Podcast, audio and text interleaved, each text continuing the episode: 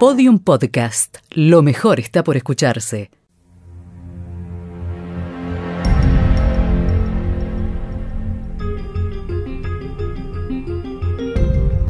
Policiales argentinos. Historias reales. Caso Ricardo Barreda, el odontólogo protagonista de una trama que continúa generando polémica 25 años después. Las víctimas, su círculo más íntimo. Que lo cumpla Ricardo, que lo cumpla feliz.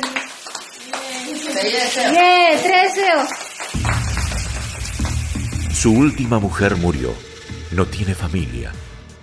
Por eso, algunos vecinos se acercaron hasta el hospital donde residía para celebrar sus 80 años. Ricardo Barreda es su nombre, hincha del Club Estudiantes de la Ciudad de La Plata, odontólogo, tenía su consultorio en la casa. No es un personaje más en la Argentina y no se hizo conocido por su profesión, sino por un cuádruple crimen. Nació el 16 de junio de 1936. Vivía en La Plata, capital de la provincia de Buenos Aires. Sus vecinos eran pacientes y lo respetaban. Pero puertas adentro, la relación familiar no era igual. Se había divorciado de Gladys McDonald. Tenía dos hijas. Adriana era abogada y Cecilia era odontóloga y su preferida. Según él, todas los maltrataban. El 15 de noviembre de 1992 discutió una vez más con su pareja, poco antes del mediodía. Y una frase detonó la tragedia. Anda a hacer eso, dice, anda a limpiar que los trabajos de, de Conchita son los trabajos que te quedan mejores. Es para lo que más servís. De Conchita son los trabajos que te quedan mejores. Fue al depósito de su casa. Agarró la escopeta marca Víctor Sarrasqueta que le había regalado su suegra. Barreda volvió a la cocina y le disparó dos veces a su esposa Gladys y tres veces a su hija Adriana. Volvió a cargar la escopeta y en el comedor fue por Elena, la madre de su cónyuge, quien recibió dos tiros. El final fue para su hija, la supuesta preferida, Cecilia. Ella le gritó ¿Qué hiciste, hijo de puta? y Barreda le disparó dos escopetazos.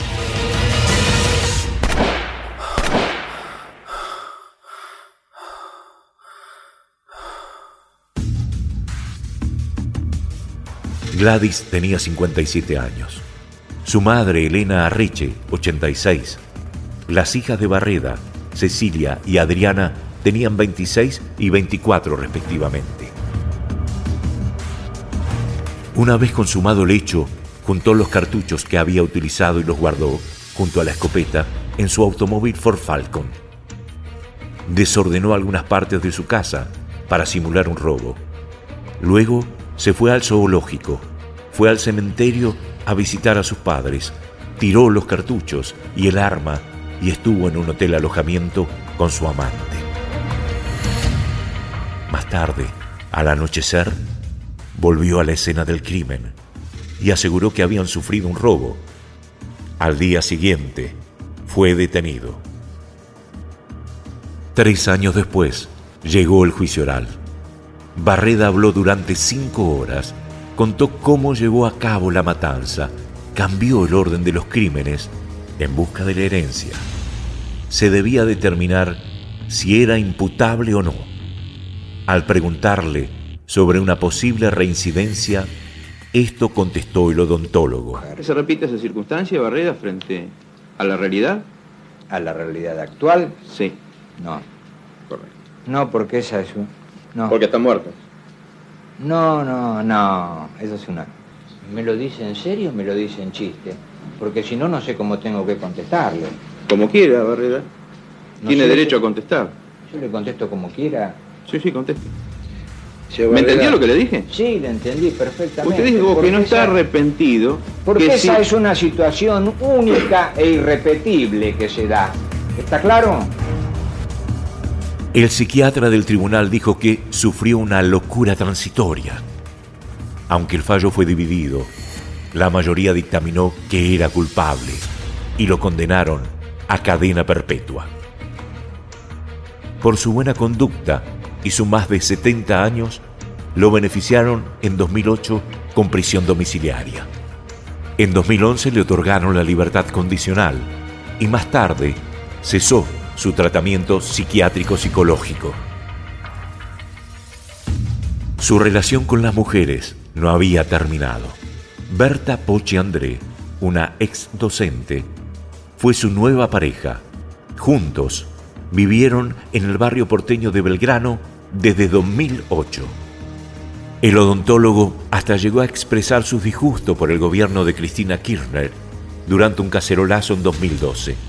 Paradójicamente, en esa protesta denominada 8N, los vecinos reclamaban mayor seguridad en la Argentina. En 2014 volvió a prisión.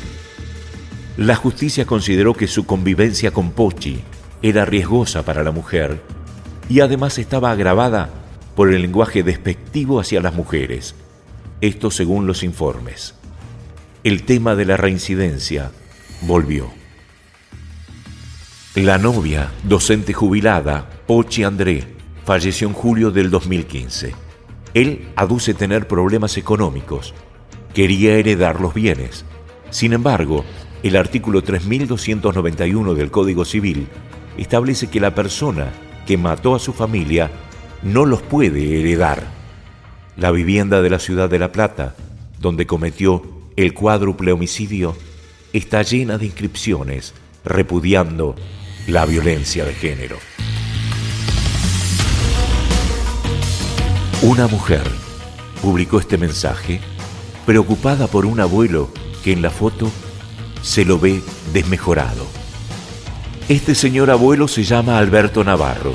Dice que no tiene parientes, pero yo creo que sí. ¿Cómo pueden abandonarlo a su suerte? Si usted lo conoce y conoce a su familia, está en el hospital. Sin embargo, el abuelito no se llamaba Alberto. Era el mismo Ricardo Barreda, el odontólogo que asesinó a sangre fría a su mujer, suegra y sus dos hijas. Los trabajos de, de Conchita son los trabajos que te quedan mejores. Es para lo que más servís. Todos los episodios en podiumpodcast.com y en nuestra aplicación disponible para Apple y Android. Seguinos en facebook.com barra podiumpodcast y en Twitter arroba podiumpodcast.